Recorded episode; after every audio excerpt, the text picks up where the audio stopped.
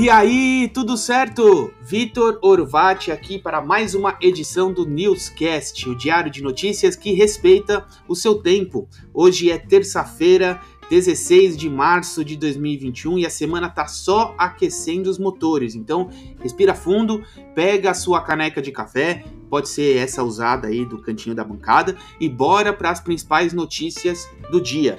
Em grande parte do país, o clima segue quente e ensolarado, com pancadas de chuva nos períodos da tarde e da noite. A temperatura fica entre 30 graus e 18 graus em toda a região sudeste e sul. Já o norte e nordeste tem risco e alerta de temporais durante o dia. A temperatura se mantém elevada, com máxima de 33 graus e mínima de 23. Então, caso você precise, e só se você precisar mesmo sair de casa, não esquece da sua dose extra de protetor solar e do bom e velho guarda-chuva. E há exatos 95 anos, lá em 16 de março de 1926, o físico Robert Goddard lançava o primeiro foguete é, alimentado aí, propelido a combustível líquido do mundo, feito com uma mistura de petróleo e oxigênio líquido. O lançamento foi feito no quintal, o próximo ali do quintal de uma tia de Robert. Quem é que não gostaria de ter uma tia dessa, hein?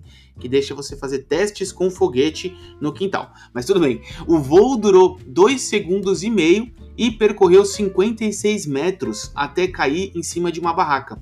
E isso tudo é importante porque anos depois, cientistas norte-americanos usaram as inovações de Goddard em modelos de míssil V2 alemão para criar os famosos foguetes Redstone, porque esses foram os responsáveis por levar os dois primeiros astronautas do país ao espaço. Interessante ou não?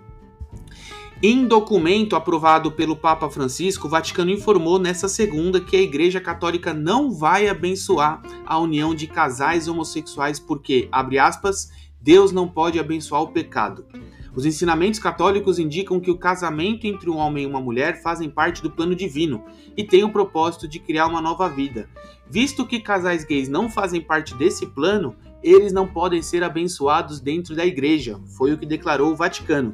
Segundo o decreto, os homossexuais são aceitos e podem receber bênção nas igrejas como indivíduos, se viverem de acordo com os ensinamentos da igreja. O Vaticano também destacou que todas as pessoas, sem exceção, devem ser tratadas com dignidade e respeito pela sociedade. Esse documento foi aprovado pelo Papa, que tem sido frequentemente elogiado pelo seu tom receptivo às pessoas da comunidade LGBTQ+. Links complementares que você vai encontrar na sua newsletter do Newscast. Regime militar impõe lei marcial em grande parte do país em Myanmar e depois de quase 10 anos, tempestade de areia atinge Pequim. Bom, nos últimos 16 dias, o Brasil vem batendo recordes consecutivos de novos casos e mortes por decorrência da pandemia. A média móvel cresceu cerca de 57% na última semana, atingindo 1.832 vítimas diárias, e no total o país contabiliza 279.602 mortes desde o início da pandemia. Os números crescem constantemente em todos os estados, a não ser Amazonas, Rio de Janeiro e Bahia, por enquanto. E em meio ao atual cenário, o Ministério da Saúde afirmou ontem a compra de 138 milhões de doses das vacinas da Pfizer e Janssen. A Pfizer deve entregar cerca de 100 milhões de doses até setembro, sendo destes 1 milhão até o final de abril, e a Janssen, que é o braço farmacêutico da Johnson Johnson, vai fazer a sua primeira entrega de 16,9 milhões até o final de agosto e vai somar 38 milhões até novembro.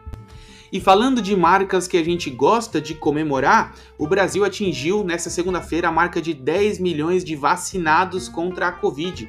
Foram exatamente 10 milhões 81.771 pessoas que receberam pelo menos uma dose da vacina. Isso corresponde a 4,76% da população do país. E segue um recado aqui: se você encontrar alguma atividade ilegal, de aglomeração, é, de cassino, você, não sei se você viu as notícias, né? O pessoal agora parece que cassino virou uma coisa legal ainda mais no meio da pandemia, mas tudo bem, né? Você pode ligar na central de denúncia do estado no 0800 771 3541. A ligação é gratuita ou você pode mandar um e-mail para secretarias@cvs.saude.sp.gov.br. Cuidar do que está acontecendo com todos é cuidar da sua vida. Evitar aglomeração é cuidar da sua vida sim. Então, se você enxergou alguma atividade ilegal, pode denunciar nesses dois canais de comunicação. Para fechar os números da pandemia no Brasil, nas últimas 24 horas foram 1.275 mortes, novos casos registrados foram 42.446 e isso soma o total de 11.525 aliás, desculpa, 11 milhões 525 mil 477 casos já registrados no país. Lá na sua newsletter, na parte de links complementares, você vai encontrar uma matéria também falando sobre as primeiras doses da vacina da AstraZeneca Oxford, produzidas no Brasil, que devem ser entregues já nessa quarta-feira. Seguindo falando sobre a política, depois que a cardiologista Ludmila Rajar informou informar né, que rejeitou o convite feito pelo presidente Jair Bolsonaro para assumir o Ministério da Saúde, aspas, principalmente por motivos técnicos, o presidente se reuniu com o médico cardiologista Marcelo Queiroga. Ele é natural de João Pessoa, formado em medicina pela Universidade Federal da Paraíba e presidente da Sociedade Brasileira de Cardiologia a oficialização de Marcelo como novo ministro da Saúde vai ser publicada na edição de hoje do Diário da União. Falando sobre tecnologia, o foguete Falcon 9 da SpaceX foi lançado ao espaço colocando 60 satélites Starlink em órbita. E o objetivo é trazer conectividade para bilhões de pessoas que não têm acesso confiável à internet. Starlink são satélites de banda larga, de alta velocidade, que devem cobrir o planeta e cerca de mil já foram implantados, mas a SpaceX planeja expandir o projeto para incluir mais de 40 mil. O lançamento aconteceu na manhã desse domingo no Kennedy Space Center e com essa missão o propulsor quebrou um novo recorde, sendo o primeiro da SpaceX a alcançar a margem de nove viagens de ida e volta ao espaço. Sobre economia, a PEC emergencial foi promulgada, ela é vista como uma forma de evitar a desorganização fiscal do país, e esse documento informa que as despesas obrigatórias da União não devem superar 95% da despesa total. No entanto, ainda não foi liberada a medida provisória do auxílio emergencial, que só deve começar a ser pago em abril. Por conta desse anúncio da promulgação da PEC, o Ibovespa, que operava em baixa pela manhã, fechou o dia com alta de 0,6% aos 114.850 pontos. O dólar comercial também fechou o dia para cima em 1,4 positivos a R$ 5,64.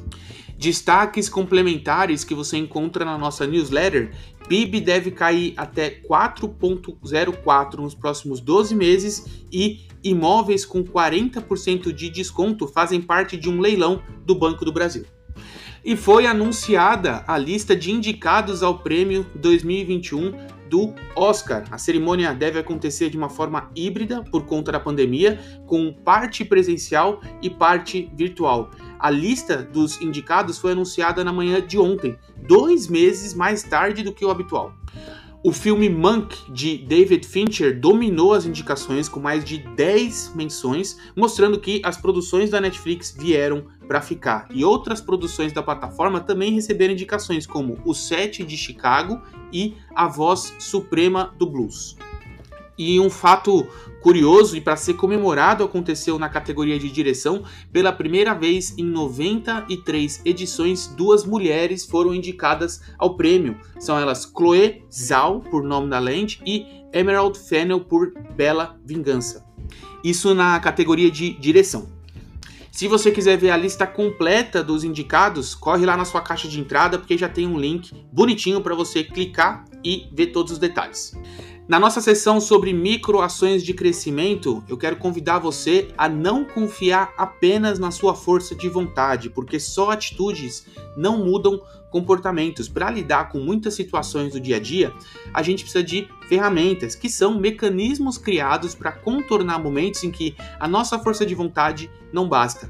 O livro The Tools que é do Phil Stutz e do Barry Michaels, fala sobre cinco ferramentas que ajudam a destravar a sua melhor versão e você pode acessar uma aula gratuita desse livro no site do Nômade Intelectual. Falando sobre o horóscopo, arianos estarão mais fechados e voltados em suas emoções nessa semana. Então, por que não deixar no passado pessoas e situações tóxicas? A gente sabe que é difícil, mas a gente acredita no seu potencial. Para os leoninos, a semana pode ser muito boa financeiramente, é um bom momento para fazer acordos e negociações. E aos sagitarianos, os próximos dias serão de melhora no relacionamento familiar e conjugal. Chegamos ao fim de mais um episódio do Newscast, preparado com muito carinho, especialmente para você, para que você comece o seu dia melhor com a gente do que sem a gente. Afinal, todo mundo gosta de quem está sempre bem informado. Se esse conteúdo gerou valor para você, indica para os seus amigos, indica para os seus colegas, que eu tenho certeza que eles vão gostar. E a gente se vê na edição de amanhã, pontualmente às 7h15, para mais uma edição do Newscast. Tá certo? Até mais!